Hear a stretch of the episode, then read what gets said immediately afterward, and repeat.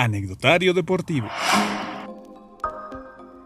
Una de las situaciones más difíciles para un deportista es sufrir una lesión. El cuerpo de los atletas es su herramienta de trabajo y el hecho de no poder desempeñar su profesión es muy frustrante.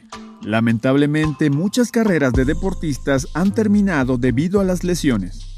Y dentro del béisbol son comunes las dolencias en las extremidades superiores, debido a que es la parte del cuerpo que más utilizan los peloteros. Afortunadamente, la tecnología médica ha dado pasos agigantados y actualmente la operación Tomillón, a la que se han sometido varios beisbolistas, les ha dado una segunda oportunidad a sus carreras. Pero, ¿sabes por qué se llama la cirugía Tomillón y de qué trata este procedimiento?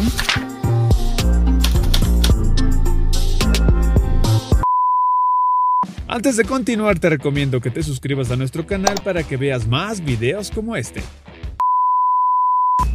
En los años 70, el lanzador de los Dodgers, Thomas E. John, mejor conocido como Tommy, sufrió molestias en su codo izquierdo. Su brazo hábil para lanzar había sufrido una lesión en el ligamento colateral medio del codo, pero en esa época la medicina no estaba tan avanzada como hoy en día. El serpentinero estadounidense no mejoraba a pesar de las terapias físicas y reposo, por lo que el doctor de los Dodgers le presentó la opción de ser sometido a un procedimiento quirúrgico que realizó durante la Segunda Guerra Mundial, en donde se sustituye el ligamento destrozado por otro que es prescindible de otra parte del cuerpo. Esta cirugía aún no era probada en deportistas, por lo que el Dr. Jobs se sentó a explicarle los riesgos a John y le comentó que su posibilidad de volver a lanzar era de 1 entre 100 sin embargo, Tommy aceptó y dijo, es mejor tener la posibilidad si hago esto a no tenerla si no hago nada. Así que el 25 de septiembre de 1974 se realizó esta arriesgada operación.